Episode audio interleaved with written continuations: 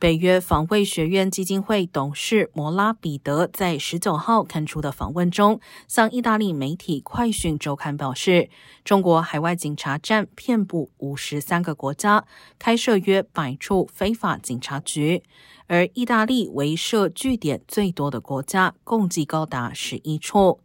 该报道以“在意大利之中国问题”为标题。意国内政部长皮安特多西表示，已启动调查。由于意大利并未授权中国在意处理警察事务，不排除会采取制裁行动。